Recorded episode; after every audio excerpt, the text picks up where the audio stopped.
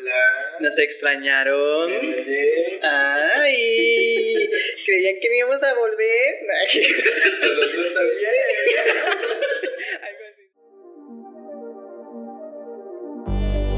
Esto es Varas Raras, podcast donde cuatro amigos Karina, José, Génesis y Ros Daniels a veces hablan sobre crímenes, dudas existenciales, varas, pero siempre pura papa papaya.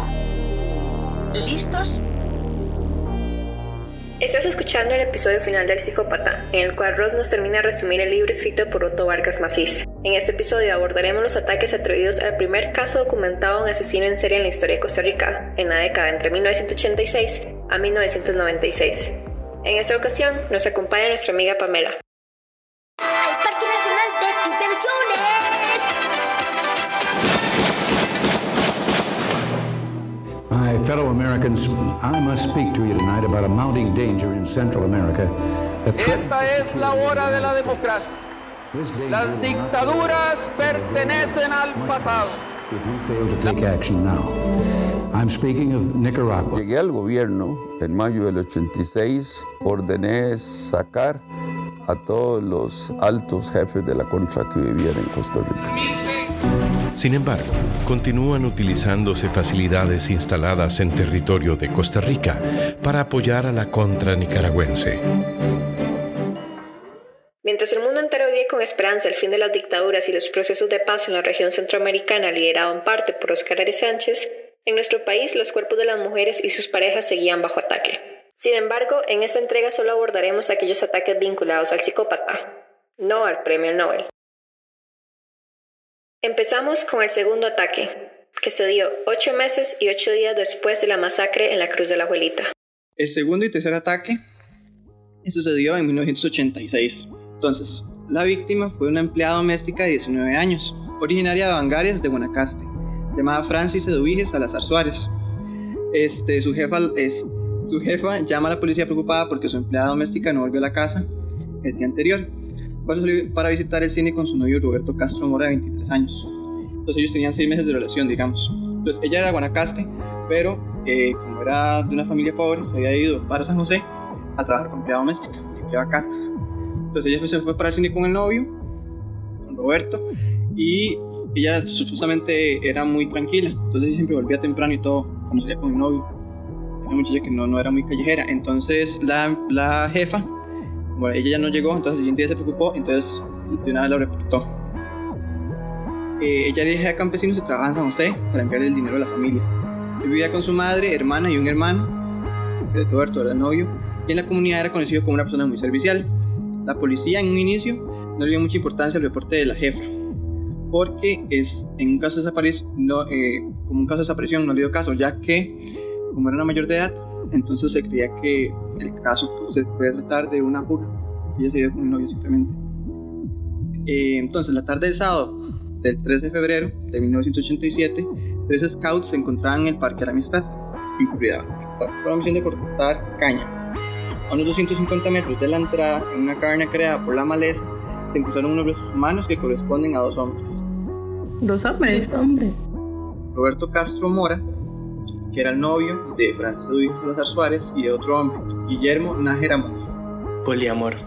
Sí, yo el novio de Ok, ahorita vamos a aclarar por qué otro hombre ese también se halló ahí. Entonces, el OIJ determinó ¿Qué que pasa? estaban- pues está muerto. Nada, que- Por favor. Eso no he detenido a Laura Voz antes. Atrapado que capitán de la madre agarra una caja con ceniza, lo sienta en entrevista. Joaquín, ¿por qué es que tú haces?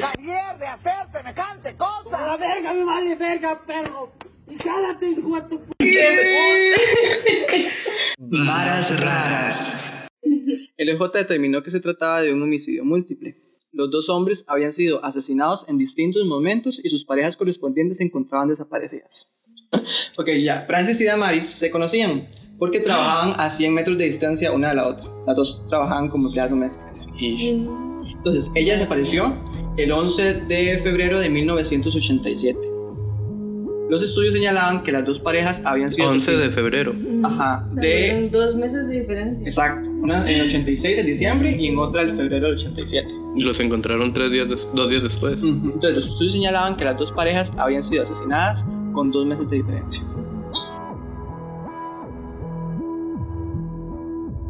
En este escenario, que es el Parque de la Amistad, en ese entonces se dice que había demasiada maleza y en las noches solo era visitado por parejas y drogadictos. Entonces, el 23 de febrero, a 500 metros del parque, A un veces hombre- son la misma cosa. El 23 de febrero, a 500 metros del parque, un hombre encontró el cuerpo de Amaris en un cafetal. Y el 4 de marzo, dos recolectores de café encontraron los restos de Francis. No muy lejos de donde se había hallado el cuerpo de Amaris. Fue la primera en perderse y la última en encontrarse. Entonces, tres de las víctimas Bueno, habían sido. perderse. Mm, Sí. La perdieron. La de desaparecer, perdón. Sí.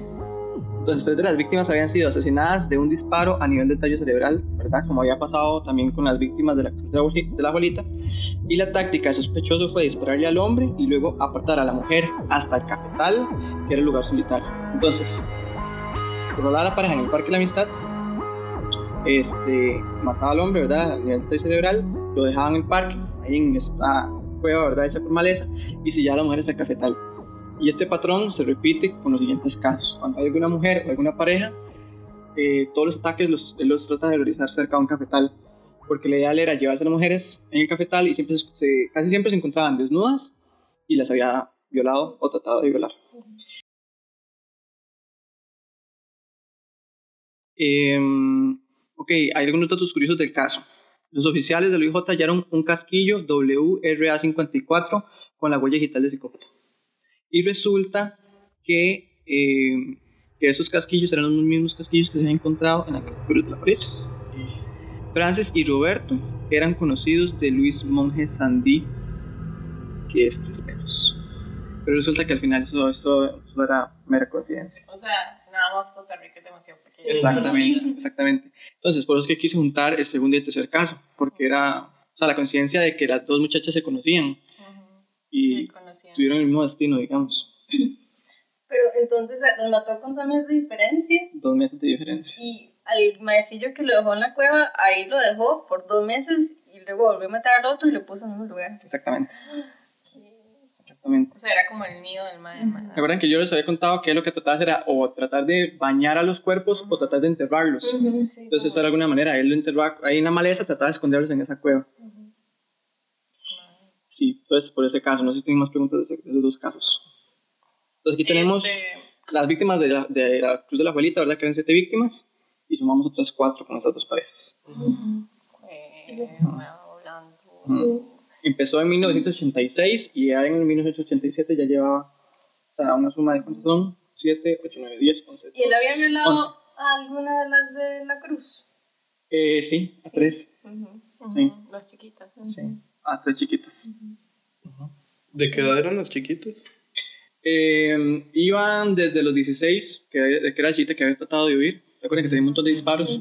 De los 16 hasta los 6 años, que era la menor, que era la hija de Marta, que era la mamá. Estoy haciendo medio ish. Ish. Ok, entonces ahí vamos con el cuarto ataque. Que varas como que desde uno pequeñito le enseñan a tenerle miedo a los cafetales y pequeñito uno lo siente que es como overreacting, es como solamente porque de vez en cuando algún bor- borrachillo duerme en un cafetal o whatever, pero realmente di, la gente sí creció Sí, con esa escuchando historias de encuentran cuerpos en cafetales y por de algo lo dicen, digamos. en cafetales. Y tú- los, los demás, la mayoría siempre fueron parejas. Las que Eh, ok, de, ahorita, de hecho, sí, la mayoría son parejas. debió como... Pero eh, ahorita les voy a hablar de un caso donde eran parejas o mujeres solitarias. Pero el cuarto caso que les voy a hablar es de un caso que rompe con el modus operandi del mae. Totalmente. El cuerpo. Es el, eh, de hecho, es uno de los casos que más se menciona del psicópata por eso, porque o sea, fue un caso ahí como todo. Entonces, es el cuarto ataque. Ese sucedió el 14 de junio de 1987. Ligia Camacho Bermúdez, de 24 años. Ella era vecina de San Antonio de Desamparados y murió en su cama por una bala que entró por la ventana. El único caso que rompió con el modus operandi del psicópata. Ella trabajaba como secretaria en un banco de sangre. Se caracterizaba por ser muy religiosa, silenciosa y desconfiada de los conocidos. Era She una was right, víctima- though. Sí, o Sí. sea. Y aún así, You can never be too careful. era una víctima específica y vigilada. La mejor amiga le aseguró a la policía que Ligia no tenía problemas con nadie y de haberlos tenido, ella lo sabría. Madre, quitémonos de la ventana, por favor. Papi, quítese de ahí. Y la madre, Cae en la mesa. Un mae del cole, un mae del cole, compañero nuestro, eh, que vivía en Heredia, este, entró una, estaban había disparado afuera de la casa, estaban disparando afuera, y una de las balas entró por la, por la pared del apartamento, y él justamente se había levantado y se había ido como a, a recoger algo, digamos, de la cocina, algo así, digamos, y cuando volvió estaba había un hueco en la pared donde estaba como las rodillas, o sea, donde el mago pudiera haber estado sentado, Ujú. ahí, ahí entró la, la bala. En mi casa, un día El estamos. todo casual, es como, ah, están disparando afuera, voy a servirme un poco de yogur y se levanta. Vea, yogur. Eh, en mi casa un día estábamos sentados viendo tele y se escuchó así como un, regl un reglazo así en el techo. Fue como un reglazo, en serio, fue una hora rara. O sea, como un manazo, una hora rara. Fue un, como, no, fue como una. O sea, como hubieran tirado una laja al techo, digamos. Una laja. Ujú, Y en esos días mi papá estaba, este, sí, una piedra, una laja. Nunca había escuchado eso. Ay, costarriqueñismo, gente, por Dios. ¿No era el techo? Y resulta que. Una teja. En, en eso, no, no. Una laja es una piedra grande, una laja. Ah, ¿Es en serio? Sí, sí, sí. Para Pero todos aquellos oyentes que no saben con- qué es una laja, nah. según la RAE, nah. Sí. Eh, Vaya, bueno. entonces, Según el voy a ver. Eh, no, y entonces en esos días mi papá estaba limpiando, este, sí, pintando el, el, el zinc, digamos. Y entonces se subió porque lo estaba también remendando para poder pintarlo. Y cuando se dio cuenta, había sido, este, era un, un agujero de bala. Entonces, había sido una bala perdida, digamos, que había caído en el techo de mi casa. hecho. Es que también en, en- ahí donde yo se da demasiado que la gente dispara al, al aire, digamos. OVNIs. Entonces, sí. Y los zombies, Ok, seguimos. Esa noche, Jorge Castañeda, el exnovio de Ligia, llegó a la casa. Eran muy amigos y él solía visitarla de vez en cuando. Hablaron hasta las 10 y media pm, separados por el portón. Luego Ligia les deseó buenas noches a los papás y se encerró en mi cuarto a leer. Resulta, este, no sé si más adelante se menciona acá, pero este, Perdón, es que me perdí. ¿Otra vez? que todo. Sí. Ok, en la cruz de la abuelita No, entonces, esa noche, digamos, de la, de la muerte de ella, Jorge Castañeda, que era el exnovio de Ligia, llegó a la casa. Entonces, ya, ya no mantenía una relación, pero eran muy amigos. Entonces, solía visitarla de vez en cuando. Hablaron hasta las diez y media de la noche, separados por el portón, ella en el corredor de la casa y, y él afuera, digamos. Luego Ligia le deseó buenas noches a los papás y se encerró en el cuarto a leer. Ella vivía con los papás. A las 11 y 15 pm, a los papás los despertó el sonido de dos bombetazos. Entonces, a las 11 y 15 los papás los despertó el sonido de dos bombetazos. Se levantaron asustados y a continuación se escuchó un golpe en seco y con furia en la puerta principal de la casa. Había portón en la casa. Y en la puerta principal se escuchó un, un golpe. Lo que los alteró aún más porque la casa tiene verjas altas al frente. El sujeto de afuera dijo, la policía que está en problemas. Así dijo. Entonces la, La mamá, policía. la policía que está en problemas. O sea, que El llamen a la policía. afuera- ¿Cómo? ¿Como el maestro está llamando a la policía? No. No, no, un mae Él random. se hizo pasar, digamos, como que él era la policía. La policía que está en problemas. O sea, como que alguien llegó ahí a, ¿me entienden? Oh. Entonces la mamá tomó el teléfono para llamar a la policía, pero alguien había arrancado el cable de la línea. No. Me muera. Decidieron apagar las luces y quedarse callados. ¿Qué? No. Hasta el otro día, en la ¿Cómo mañana, hace? hasta el otro día en la mañana, cuando ya el papá de Ligia se había ido al trabajo, ¿What? Ni siquiera la No, fueron. ni siquiera la la mamá decidió llamar a Ligia porque no se había levantado a las 6 y 15 am, que era lo usual. Entonces se fue por, la, por afuera de la casa y corrió las cortinas y vio que ¿Por qué Ligia, por afuera? No sé, me imagino que ella cerraba la puerta del cuarto, entonces Mm. fue por, por afuera. Entonces corrió las cortinas y vio que Ligia tenía un libro en las manos y no se movía. Con mucho miedo decidió llamar a un familiar para que le derribara la puerta. y ese se dio cuenta que Ligia estaba muerta. Entonces más tarde la madre de Ligia se percató del hueco que había en la ventana y así fue como se percató que su hija había sido asesinada de un disparo. Jorge fue arrestado, que fue el exnovio que había hablado con ella la noche anterior, y liberado días más tarde. Entonces, de este caso obtuvieron demasiadas pistas, o sea, como que el, el ataque fue un desorden, el psicópata no se cuidó. Entonces obtuvieron demasiadas pistas. El proyectil, la- los casquillos eran WR-A54, los mismos de los otros casos. Las huellas de unas tenis número 42, eh, marcadas en, como en, en el barro, un lodo que había cerca de la casa al frente. Una referencia de la voz que les había dicho la policía, ¿verdad? Eh, una conexión entre la víctima y el asesino. ¿Por qué? Porque era una víctima vigilada, porque él la llegó a matar a la casa. El plomo causante de la muerte también, que era calibre 45. Da demasiado miedo. Ma, yo cuando estaba leyendo se me paraba así el pelo, en serio, era como una historia de miedo. Ma, yo ahorita estoy así como con piel de gallina. igual, a mí Así, se me empiezan a llorosos. así. Ajá, por eso yo hice Sí, así. yo no, no Entonces, ¿qué es que llorar. lleguen a matarlo uno aquí a la casa? O sea, ya Ok, que no hace... recuerden, un dato, bueno, no, eso no tiene que ver ahorita, pero recuerden, bueno, ahora lo puedo mencionar. Mejor, dale. Ma, A mí lo que me da chicha, o no sé, es como pensar como tantas, como tantas mujeres que la han matado, sus novios, sus parejas y varias así, y es como, ma, es que son demasiadas, o sea, más que pensar de que un mae random o un psicópata me va a matar, es pensar que Me he llegado. alguien, alguien, o sea, mi pareja o alguien me vaya a matar, es como, mae, ¿cómo? Ujú. Ok. Eh, un dato curioso de este caso es que hasta este entonces eh, simplemente se sabía que había un asesino en serie insuelto, no le tenían nombre. Luis Alberto Monge, presidente en ese momento, fue quien dijo en, un, en una prensa, en, ¿cómo se llama esto? Comunicado. en un comunicado, que el ataque había sido obra de un psicópata. Fue Fue, el que dijo ajá. Luis Alberto Monge, entonces fue por eso que ese asesino serial se le llama el psicópata. Y el término psicópata creo que empieza como desde los 70, ¿verdad? Apenas. Me parece. Seguro. Ok. Ahora pasamos al quinto ataque. 20 de agosto de 1988. 88. Ujú, Pasamos al siguiente año. 14 meses y 6 días desde el último ataque. Araceli Astúa Calderón, de 15 años, y Víctor Julio, de 18 años, fueron las víctimas. La pareja regresaba de una fiesta de bodas en el Salón Comunal de Curridabat. El pastor, el pastor, perdón, Asdrúbal Vargas Gutiérrez fue quien descubrió el crimen. Él regresaba con su esposa de la iglesia cuando se toparon con una mancha oscura que se extendía hasta un portillo en la calle, una mancha oscura.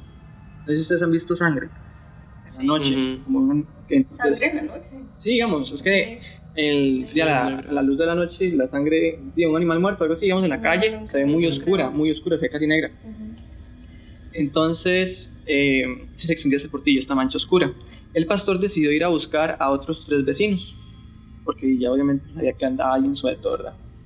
Cometiendo asesinatos. Entraron al cafetal y confirmaron haber escuchado a alguien corriendo en el cafetal. Y a continuación se toparon con el cuerpo de Víctor Julio. Eran el pastor y cuánta otra gente. Tres vecinos más.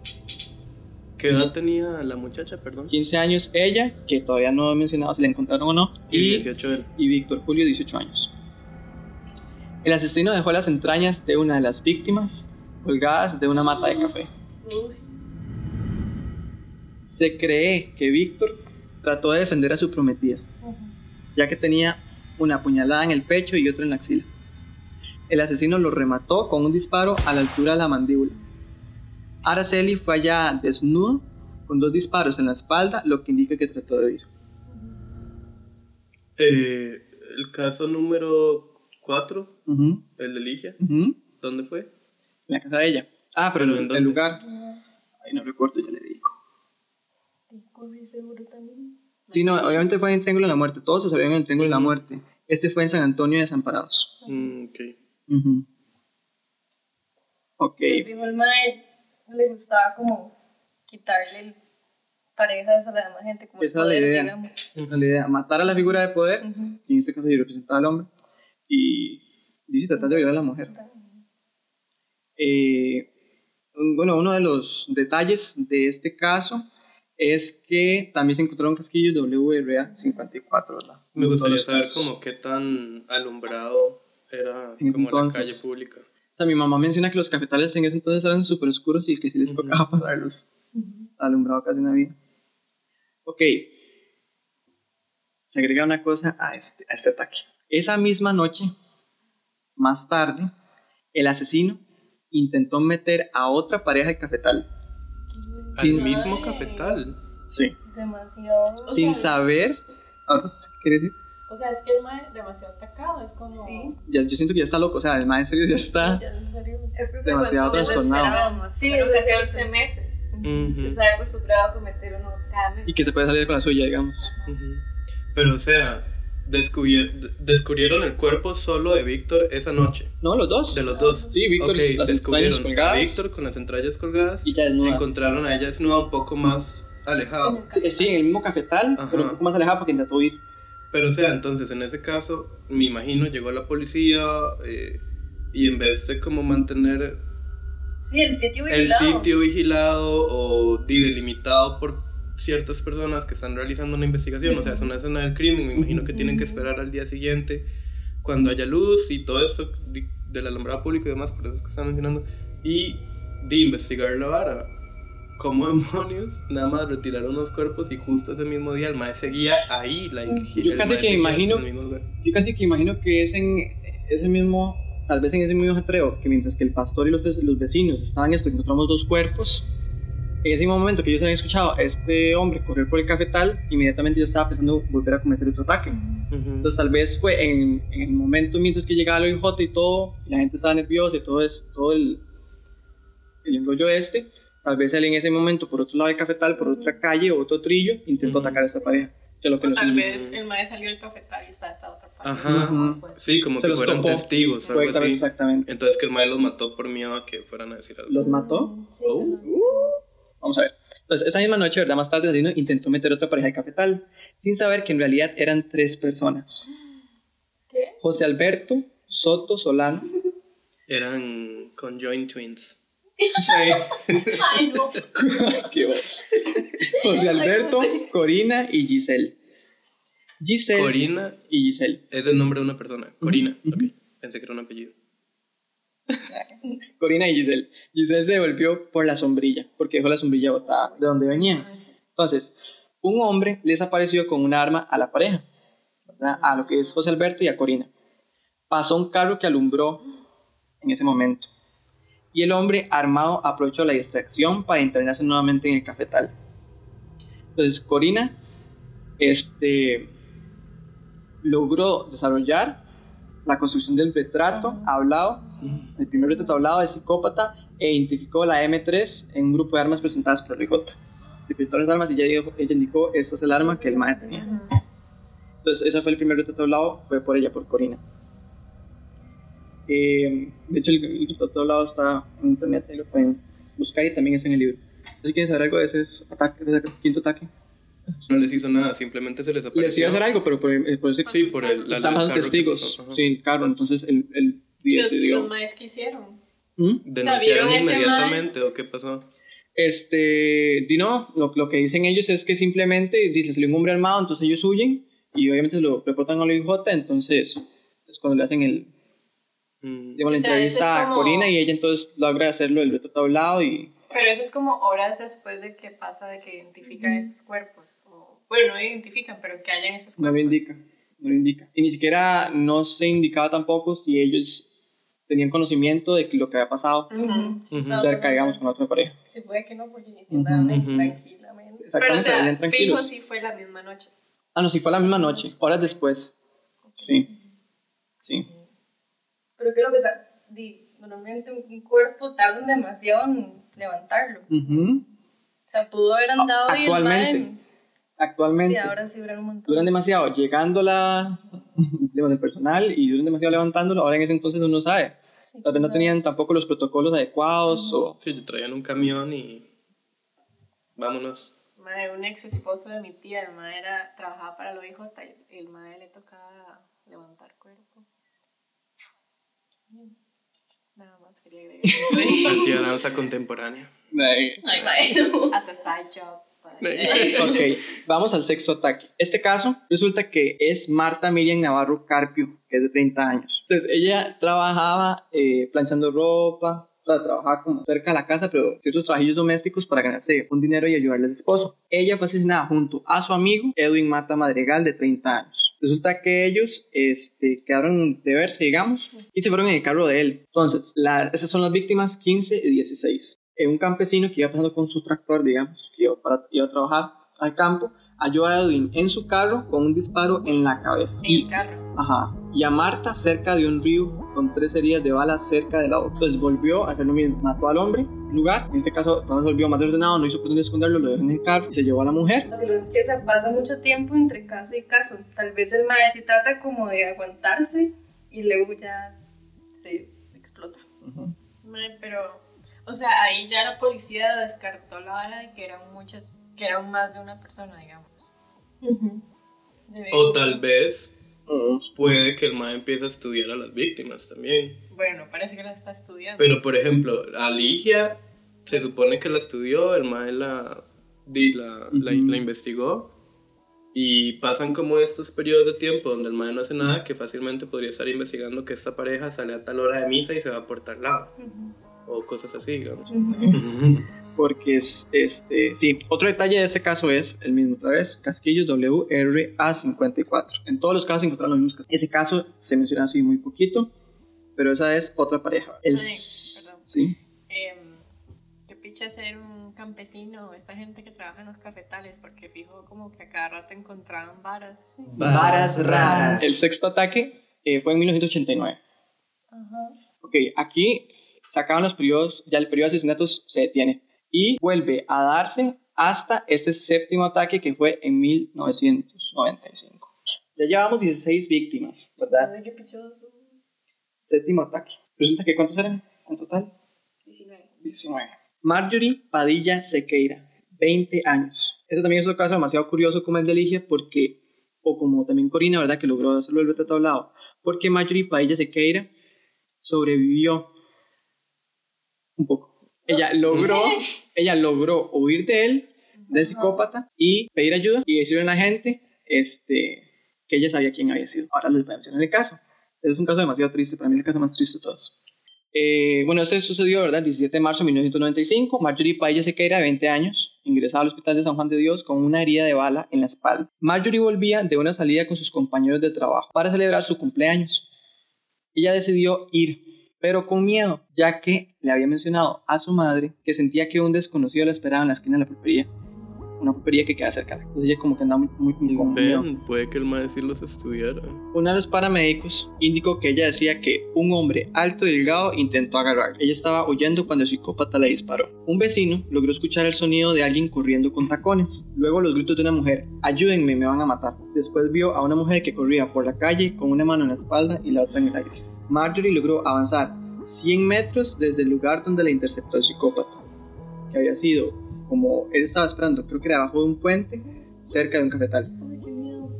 Entonces, él la interceptó, la agarró, ella logró soltarse y correr. Cuando Ella llevaba, Ya sabía que iba a pasar por ahí. le disparó y ella logró avanzar 100 metros desde donde la interceptó, digamos. Uy, qué miedo si lo estaba esperando. Sí, lo estaba esperando. En el hospital, unos oficiales, cuando ella llegó al hospital y atendieron, le solicitaron permiso a los médicos para hacer unas preguntas a Marjorie. Pero esos indicaron que ella en este momento necesitaba descansar. Ay, madre, no. Más tarde se desarrolló una intervención quirúrgica, horas más tarde, que tuvo complicaciones. Marjorie no sobrevivió. La bala le había lacerado el pulmón derecho, el hígado y el diafragma. Fue enterrada el día que cumplía 21 años, 19 de marzo. Entonces, el director del OIJ decidió que no se filtrara información sobre el regreso del psicópata. Sin embargo, esto no se dio. ¿Por qué? Porque La Nación, tres meses después de lo ocurrido con, con esta víctima, en un artículo indicaba el posible regreso del psicópata.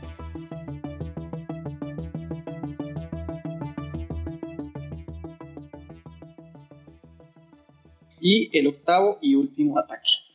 Este se dio el 25 de octubre de 1996. Las últimas dos víctimas. Esto fue cuatro días después de que yo nací. Dato curioso. Ya nosotros todos. Con mucho gusto. Si ustedes todos viejos y yo ahí recién nacido, todo lindo. Todo feto. Todo horrible, madre. Todo feísimos. Yo ya Ya tenía despejo, como que 20 días. De ahí 8 meses. Yo nací en septiembre, madre. Yo tenía ocho. ¿Qué fecha fue? 21 de octubre. Dice, yo nací. Ah, no, es un 25 de mes octubre, y- perdón. Ah, 25 de octubre. Ay, Estoy que me está contando- contando mi cumpleaños. No, fue como un mes y. Yo tenía como un mes y seis días. Mis papás vivían en San Carlos, no tenían nada que preocuparse. Yo en Atillo. Usted sí estaba. Fuck, Cinco preguntar. Yo vivía aquí también, en Curry. Uy. Yo vivía en Curridabat. Bueno. Eh, bueno, las dos últimas dos víctimas eran Iliana Jessie Álvarez Blandón, de 23 años, y Mauricio Cordero López, de 24 años. Eh, ellos, después de las 10 pm, porque donde Mauricio salía de trabajo, se dirigieron al Bar Las Delicias, donde fueron los últimos en retirarse. Después se fueron al Tajo El Aguacate, en Patarrá. El siguiente día, a las 5 am, un hombre se topó en ese lugar con el Nissan Sentra de Mauricio, el cual estaba con las luces encendidas. Ok, el IJ decidió responder al reporte ya que el lugar se encontraba dentro del Triángulo de la Muerte.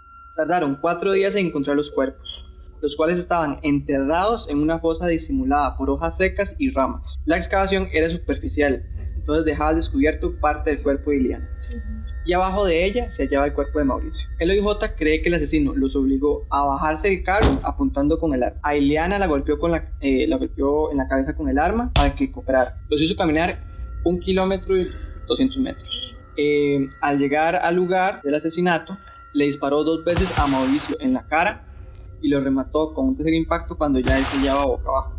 El OIJ también halló restos de una fogata, lo que les hace creer que mantuvo viva a Iliana por más tiempo y hasta desarrolló una conversación con ella. La mató con tres impactos de bala en la cabeza y también sellaron en el cuerpo heridas de arma blanca. Luego procedió a movilizar el cuerpo de Mauricio, jalándolo de las axilas, ¿verdad? Hasta la excavación que ya había realizado, a unos 16 metros de donde les dio muerte. A Iliana la hallaron desnuda y en posición fetal, lo que aún es un misterio. No se sabe por qué se halló de esa manera. Otro de los hallazgos fue una botella con un líquido café cerca del lugar del asesinato, que tras unos estudios se determinó que contenía metanfetaminas y etanol. Dicen que en esos tiempos las metanfetaminas se utilizaban como para dar valor a la gente, cuando darle valor a la gente, a los cazadores o a la gente que pertenecía a la guerrilla, digamos, consumía metanfetaminas porque les, o sea, les da como, los, los hacía sentirse seguros. Entonces sí, ese es el último caso. Como que además de que a la madre la encontraron en, en posición fetal, que eso es diferente al resto de las víctimas, también está el hecho de que mantuvo una conversación con ella o se quedó con ella, digamos. Ujú. Entonces algo pudo haber pasado ese rato que él estuvo con ella, Ujú. que cambiara la vara, digamos, de cómo la dinámica. dejaba al final. Sí. Y de hecho, bueno, no sé si recuerdan que habían dos cuerpos que sí se habían, que habían movido en, en el primer caso de la abuelita, ¿se acuerdan? Que era la mamá Marta y la menor chiquita, la chiquita menor, la de 6 años, que estaba en posición fetal en un hueco que había hecho el dueño de la finca, digamos. ¿Qué edad tenía esa muchacha? Esta. Esta tenía, tenía 23 años. Ivania se llama. Y Eliana Jessie. Iliana.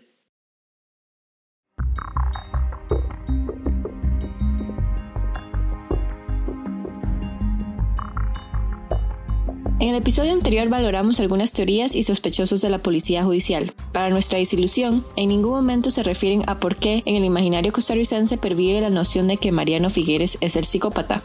Consultamos en internet y en foros ticos. Supuestamente fue descartado porque en varios homicidios del psicópata este estuvo fuera del país. Lo cierto del caso es que el hijo del expresidente es una figura cuyo carácter y circunstancias en las que se ha visto envuelto siguen siendo para el país un enigma, cuyo poder y nombre podría encubrir cualquier verdad. En fin, en esta entrega nos referimos únicamente a las conclusiones del autor Otto Vargas Macís, donde se resume el informe Ramírez Chacón, la investigación que estuvo más cerca a encontrar al responsable de estos ataques.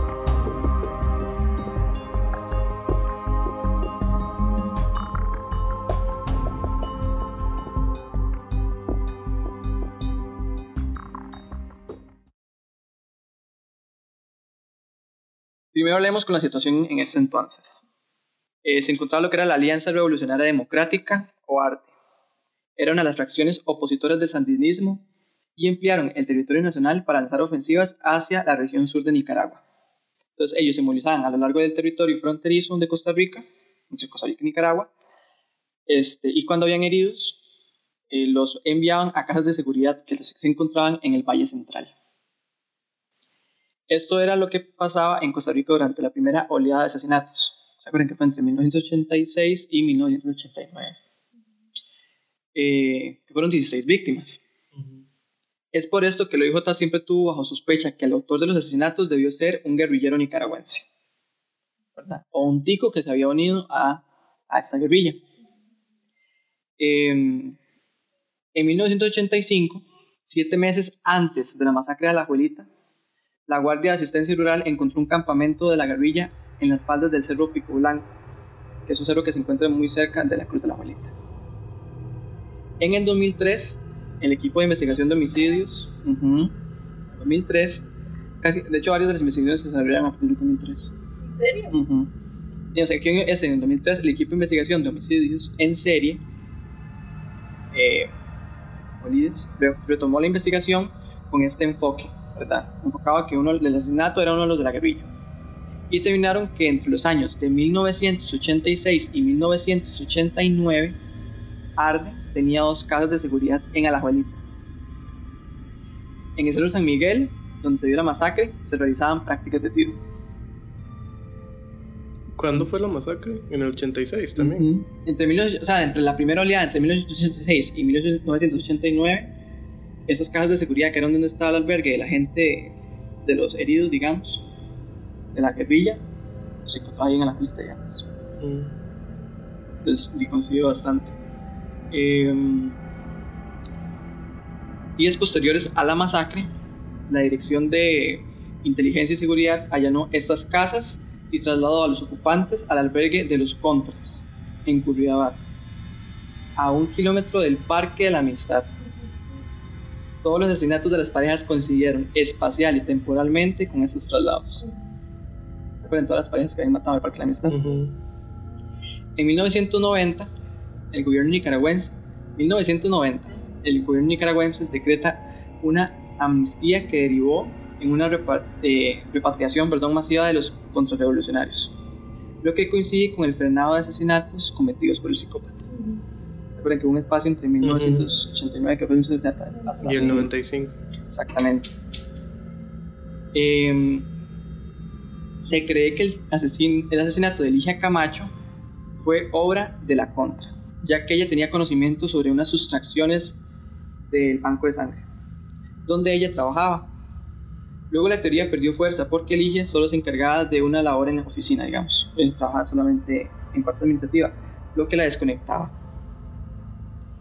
Eh, ah, mencionan de hecho uno de los posibles sospechosos como el psicópata, es uno de los miembros de la familia Ligia, que la familia no mencionó hasta muchos años después, que fue un miembro de la familia Ligia que desapareció en 1977 para unirse a la guerrilla. Entonces se, cre- se creía que perfectamente él pudo haber sido el psicópata, pero eh, la teoría perdió fuerza porque él se presentó, digamos, a solicitar cédula y todo, y luego este, se hablar con el IJ y dio, dio testimonio, digamos, entonces llegó a la conclusión que él no era. En el 2003, Rogelio, ok, este es el informe Ramírez eh, Chacón, que es como la como el informe, la investigación que estuvo más cerca de determinar quién había sido el psicópata. ¿Por qué Ramírez Chacón? Porque eran los oficiales. Ellos no pertenecían al, al equipo de investigación de homicidios en serie. Ellos eran del OIJ, pero no pertenecían a ese organismo. Eh, ellos, ¿verdad? que eran Rogelio Ramírez y Carlos Enrique Chacón, eh, eran oficiales avanzados del OIJ. Esos postularon como sospechoso eh, a un hombre que había muerto por un asalto y cuyo cuerpo había sido descartado en un barranco del Parque Braulio Carrillo en 1998. Eh, ellos simplemente demostraban con otro con un caso, digamos, de un, asesin- de un asesinato, un hombre que había muerto por, por un asalto. Luego, desarrollando la investigación, se dieron cuenta que esa víctima, el, el muerto, digamos, pudo haber sido el psicópata. Pero sí, es que se parecía. Ok, vamos a eso. Ok, el que lo mató. No. El muerto. Ujú. El- la, la víctima del, del asalto, digamos. Entonces, el EDIS, ¿verdad? O el equipo de investigación de homicidios en serie criticaba la metodología de investigación de estos dos hombres. Y los familiares del hombre se vieron ofendidos por las acusaciones. Esto polarizó demasiado a la IJ. La investigación se enfocaba en un hombre nacido en el departamento de Boaco, Nicaragua, nacido en 1948. A los 12 años se fue de la casa para unirse a las filas somocistas, donde desarrolló habilidades de francotirador. Llegó a Costa Rica en 1977 y dos años más tarde se casó con una tica. Habitó en La Unión eh, y laboró en San Francisco de los Ríos, una bomba. Se unió a la Policía Metropolitana como chofer de la patrulla 052. Eh, en el 2003 un ex compañero de la patrulla, digamos, sobre la investigación, eh, le lo describió a estos dos oficiales como amargado y poco amistoso, que a veces se bajaba a la patrulla y se entrenaba en los cafetales de los alrededores. El arma que utilizaba era una M3, porque era el arma que se usaba en 1985. Renunció a la Policía Metropolitana para unirse al conflicto armado en Nicaragua. Lo conocían como Polanco. Para, eh, de hecho, en el libro nunca se menciona el nombre de él sobrenombres que en la guerrilla lo mencionaban como el silencioso y aquí como Polanco. para, tiene que ver algo con derecho de imagen, como de la familia o así. Dice, para abril, para abril de 1986, Polanco se encontraba en territorio nacional con otros tres extraguerrilleros con edades entre 19 y 40 años. Uno emigró hacia Estados Unidos y los demás se asentaron entre ríos. Regresó a trabajar en la bomba y como taxista en 1986 y 1998. Pues llegó a Costa Rica, se casó, trabajó aquí, se unió a la guerrilla y luego después volvió. Sí, o sea, los tiempos coinciden. Exacto. Entonces, en marzo de 1998, un hombre lo drogó en un bar cerca de la Catedral de San José antes de llevarlo al Parque Braulio Carrillo, donde le robó lo que tenía, le disparó en la cabeza y desechó eh, los restos en un barranco. La viuda de Polanco entregó a los dos oficiales encargados de la investigación Casquillos WRA-54 y balas calibre 45 que este hombre guardaba en el armario de su casa. De la casa también tomaron una boina y chamarra azul, coincidían con la descripción que Corina había logrado, Corina había logrado cuando vio el rostro del asesino, digamos, el retrato hablado. Eh, los oficiales notaron un patrón, después de desarrollar más la investigación, desarrollaron un patrón con salidas de Polanco hacia Nicaragua. De hecho, en Génesis mencionó eso, que entre un asesinato y el otro, o un ataque y el otro, se daba mucho, mucho tiempo, digamos, meses. Y era por eso, porque se da un patrón en donde Polanco salía del país, salía del país se iba hacia Nicaragua, porque eso coincidía con los días posteriores a los, ataques, él salía del país.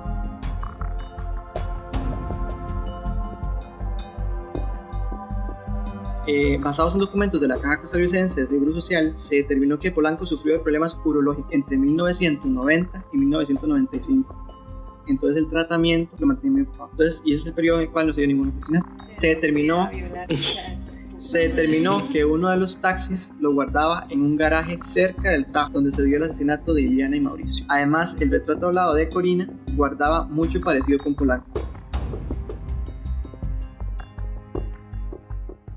En el 2003, la Fiscalía retiró el apoyo a la investigación y el jefe del equipo de investigación de homicidios en serie solicitó que se les abriera un proceso disciplinario por trámite irregular y negligente de investigación sobre psicópatas. Entonces, esos más son súper chivas. De hecho, al final el autor menciona que esta gente, estos dos ahora trabajan para la ONU, pero que fueron, ellos siguen asegurando que, él es, que este hombre es psicópata, pero que no se llegó a desarrollar mala investigación o no la quisieron aprobar, primero porque ellos no pertenecían al equipo de investigación. Entonces trataba más que todo de eh, miedo porque la, familia eh, amenazaba con con demandar y aparte también dice que hubo envidia entre, entre mecanismos de la empatía. Ay, what the fuck.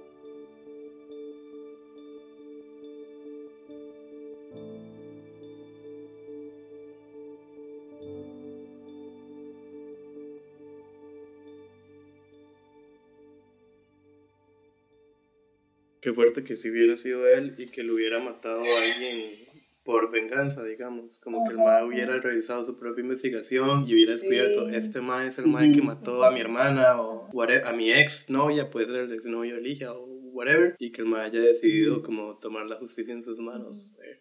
y llevar, drogarlo y llevárselo O a- sea, como una por un, por un lado, espero que haya sido, pero a la vez pensar que nada más un mae lo quiso asaltar y lo llevó al Braulio y lo mató es como, mae, really. Y que haya sido como por pura coincidencia que Ah, fuera el. Karma Bitch. No mentira. Legal. Pero es que, o sea, si hubiera sido esa persona, why make it look like a robbery? Y no, bueno, bueno, sí, como un asalto, porque y si el mae quisiera venganza o algo así, y tal vez el mae lo hubiera inculpado o hubiera dejado, no sé. Y en el primer caso de la cruz tuvimos a un vengador, digamos, o sea. Bueno, me despido. Bye. Madre, qué terrible pensar que tal vez en su gran parte no se sabe quién es el psicópata por negligencia. Sí, la verdad. Es que fue raro, porque al principio, con lo de la cruz de la abuelita, se desesperaron. Ya querían encontrar un quién fue, quién Sí, fue, con culpable. pelos y no, ni esta gente. Se desesperaron. Y luego al final, ya cuando estaban cerca, por eso, por pura envidia o tal vez competencia entre, Departamento. entre departamentos, sí, ahí del OIJ, simplemente no, no quisieron que se desarrollara. Entonces, di, política. Pero también lo que yo pienso en eso es como, ok, si esto es más en otro departamento y esta otra gente no quiere investigar a el psicópata o ya se da por cerrado porque ya han pasado 10 años o una cuestión así, entonces, o sea, tal vez los madres comenzaron a brincarse todo porque no les daban pelota tampoco, digamos, entonces sí, llevaron su investigación y tratando de probar a toda costa que era el Ujú. madre para justificar también que se hayan saltado todos los protocolos y así, pero... O sea, quién sabe. Sí, o sea, pudo ser tanto como que los maes fervientemente creían que, o sea, auténticamente creían que el mae era el psicópata y querían probarlo y querían hacerle saber a la otra gente como mae, lo tenemos, háganos caso, take a look at this. Tanto como que a los maes simplemente se les metió entre ceja y ceja y trataron de forzar demasiado la vara. Porque también, di, me imagino que conlleva cierta Sí. Cierta reputación ser la persona que dijo Ah, claro. descubrí quién fue el psicópata sin ni siquiera ser parte del equipo de investigación más que ya tenía bastantes años inactivo desde el 95 que el OIJ y fijo esto era algo de que salía un periódico mínimo cada un artículo quién sabe cada cuántos meses diciendo el OIJ es mediocre o el OIJ aún no ha podido encontrar al único asesino serial de Costa Rica entonces ser esta persona que dijo yo fui el que lo hizo. Yo siento que tal vez fue un poco de las dos. Para mí, una de mis impresiones es como. Mal, esta, gen- las víctimas, o sea, era gente de nuestra edad. O sea, 23, 20, 21. Claro, la más- 30 no. Ajá. Di, Marta, Sí, que era Marta, 42. la mamá. Marta Eugenia. Pero, o sea, perfectamente nosotros en esa época diciendo como, di, jala la casa de tal o jala vernos tal lado. Aquí en la casa de José. Sí, exacto. Sí, Sí, la casa de José, a José. 1.1 kilómetros del Parque de la Amistad. O sea, qué miedo. Mae, pero sí, qué fuerte. O sea, las últimas víctimas pudo haber sido fácilmente de mi mamá. Sí, sí. O sea, mami Tenía el- esa en edad. el- en- tenía esa edad. Mm, Ella tenía, ¿qué? 19, ve- no, men- di, un año antes de que yo naciera. La madre tenía 21 años. La madre salía con las amigas. La madre frecuentaba los bares de Curriabat. La Sí, la madre madre llegaba cara, de cara. noche al cole, eh, de noche a la- al- al apartamento. Esto fue así como- Ni pero es como la mamá de Pame, pues. Sí. O sea, la madre, ¿cómo, cómo fue? Ella iba a, a la cruz, digamos. Y ella cuenta que, que, bueno, que ella y las hermanas iban a jugar ahí hasta el río ese que se menciona donde encontraron los cuerpos. Como el atajo, digamos. Y ella dice que a pesar de que escuchaba que habían asesinatos, ellas seguían yendo. No. Ujú. Y es que también, sigo pensando en mami, eh, como esto de que la gente, eh, o sea, ya habían pasado demasiados años. El man no había aparecido desde el 89, que me hace pensar a mí que en pleno 1995 no voy a tener la libertad de, de andar con, o sea, obviamente con malicia y demás, pero no está como tan fresca la idea de que hay un psicópata suelto. Sí, o sea, a mí lo que me queda duda es como cómo se manejó en los medios. Ujú. Digamos, están pasando los casos y qué tan, qué tan después los medios están mencionando que, o lo vinculan al psicópata. Entonces, como para que el público o la gente en el país lo esté vinculando, como, ok, mataron a alguien cafetal, ok, eso pasa en todo el país, pero ¿cuánta gente en ese momento estaba pensando, ah, mira, esa- ese es el psicópata, no es cualquier madre que mató a su novia o lo que sea? Entonces, con- no sé. O sea, como, por ejemplo, la mamá de Pam, o sea, la mamá seguía yendo allá. Ujú. Entonces, ¿qué, tal, ¿qué tanto la gente en serio lo vincula a estos casos que estaban pasando en estas zonas con que existía o no el, Sí. el psicópata? También que tantos asesinatos había, como yo como una persona común y corriente que llego y leo el periódico y leo tantos asesinatos han pasado durante esta semana, probablemente no voy a linkearlos entre ellos. Entonces, imagínense de aquí a un mes, como jamás voy a linkear yo como un, un, un lector común y corriente este asesinato con el que pasó hace meses. Ajá. ¿Cuál, cuál es su ¿En qué momento se habrá concebido la idea de que era un psicópata para el público en Ajá, general? exacto.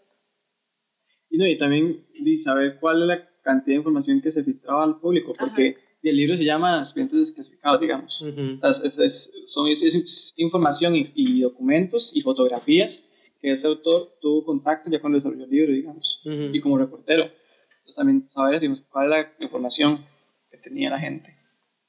Entonces la gente es como, ay, O sea, probablemente la mayoría de la gente incluir ni todos. siquiera sabe esa historia de Polanco, digamos. exacto. Y tal vez no saben la totalidad de crímenes. Ujú. Saben que hubo un asesino serial y que mató mucha gente, que mató a esa gente en, en la, de la bolita, que es como el que más suena, pero no saben. O sea, digamos, yo le dije a mi mamá, mira, yo tenía cuatro días de nacido cuando, cuando el psicópata mató a las últimas dos víctimas. Y dice, mira, ¿en serio? Y yo sí, ah, no sabía. ¿Sabes? También es, digamos, la gente también... Sí, no es como que la gente a partir del, no sé, del 98 es como, ah, ya puedo descansar, o sea, ya no hay nadie suelto, una cuestión así. Sí. Salud. Desde nuestro nuevo. Entonces, o sea, sí que tanto sabía la gente. Sí. Y también estamos hablando de que es el primer asesino serial de Costa Rica. La gente no sabe cómo actuar eso. No saben qué es eso, nunca han pasado por esa experiencia. Por, por un caso así. Sí, o sea, a mí me dicen que hay un psicópata ahorita y que está atacando esta zona, yo digo, adiós, José. o sea, ve a ver qué hace. Bye, bye, bird. Para el Uber, lo que sea. Pero sí, ni siquiera. Sí, el Uber, o sea, fijo es un Uber, en esta época fijo es un Uber. ¿Cómo fue que pequeñito uno le decían, no conoce extraños por internet, no quiere verse con ellos, no se monta carros con extraños? Y ahora Y ahora pedimos, nos contactamos con extraños por internet para montarnos en un carro con ellos. Y encima le pagamos. sí. Encima nos ofrecen confites. Ah, sí, sí. Y los tomamos. Sí, sí, sí. Ah, es cierto. No, Nos ofrecen confites.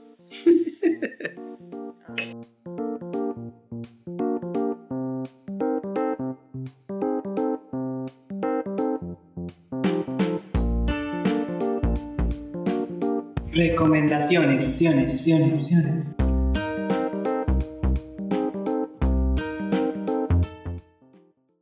Bueno, tal vez empiezo yo. Está Sharp Objects, que ahorita me estoy leyendo el libro y es demasiado rajada. Ya vi la serie de HBO, es increíble. Trata así como de una periodista que la mandan a su hometown a investigar una serie de asesinatos de niñas pequeñas. Entonces, sí, es súper chido porque la madre va como descubriendo ahí varas fucked up. Y mm, que está súper buena. Y Big Little Lies, también de HBO, está muy buena. Toda la serie se siente como una película. El production value es increíble. Es con Nicole Kidman, con Reese Witherspoon. Y, mm, y la historia está muy bien contada porque a diferencia de muchas de estas series de ABC que tratan como este plot del, del asesinato y oh my god, who did it, la diferencia de este es que uno no sabe a quién asesinaron ni quién fue el asesino, no simplemente quién fue el asesino. Entonces, cuando uno está viendo la serie, uno simplemente no está como... eh, ajá, como, como linkeando a la gente y la relación con el asesinado. Como, ah, ok, sí, este tenía razón para matar a esa persona, o este tenía razón. Sino que, un, sino que uno es como, mae, ¿qui- ¿a quién mataron? Entonces, como no es simplemente tratar de buscar quién fue el asesino, sino quién fue el asesinado. Y eso y le da mismo, como un... uno mismo va poniendo motivos. Ajá. porque Y eso le da demasiado, un nivel demasiado extra a la vara y es súper chido y está muy bien hecho, muy bien actuado, es increíble. Tienen que verlo. Bueno, hablando de cosas que están muy bien actuadas, eh, yo hice. ¿Vieron algo- Oscar Arias? Nada.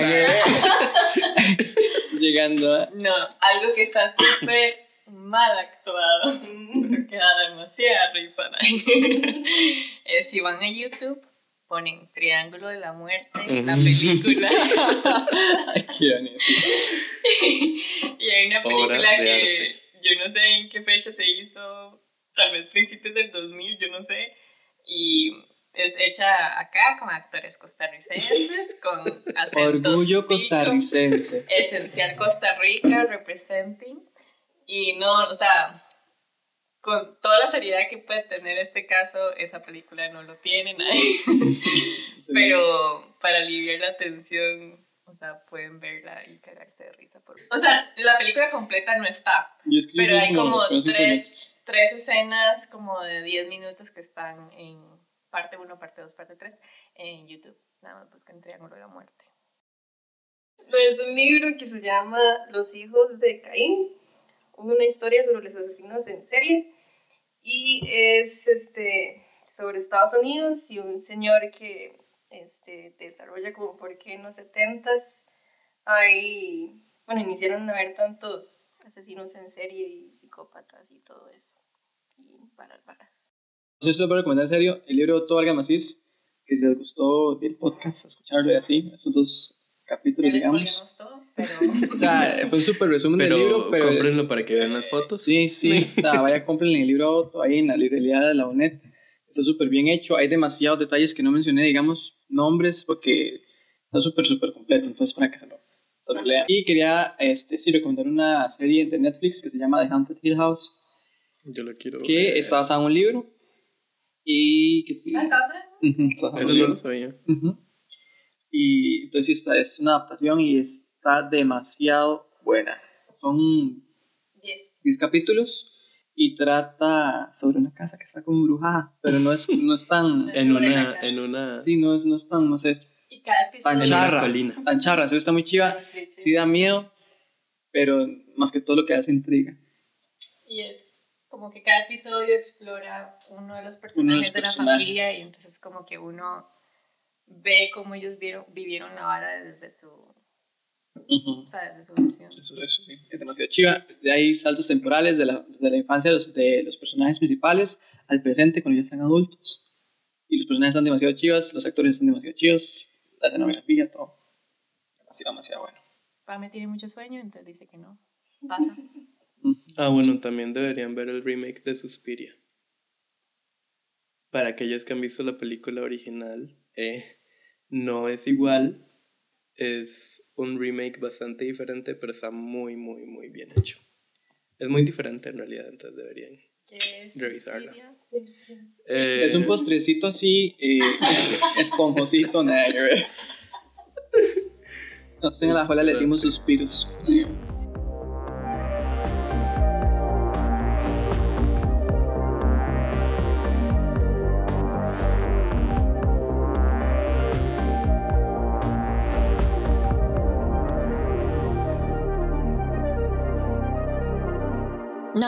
Esperamos que este episodio ofrezca a los oyentes una oportunidad de acercarse a los hechos transcurridos en el país y a rescatar del olvido el alcance, las acciones y violaciones del primer asesino serial documentado en Costa Rica.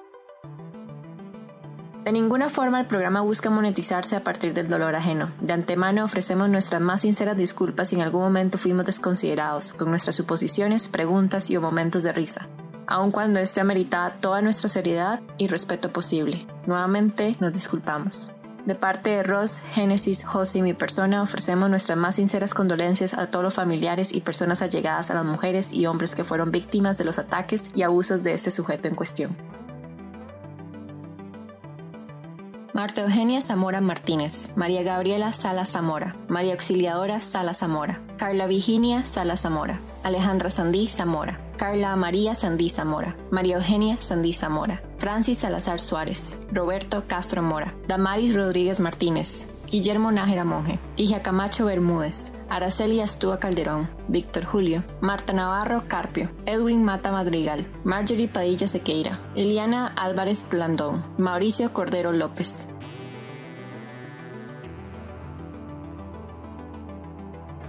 Descansen en paz.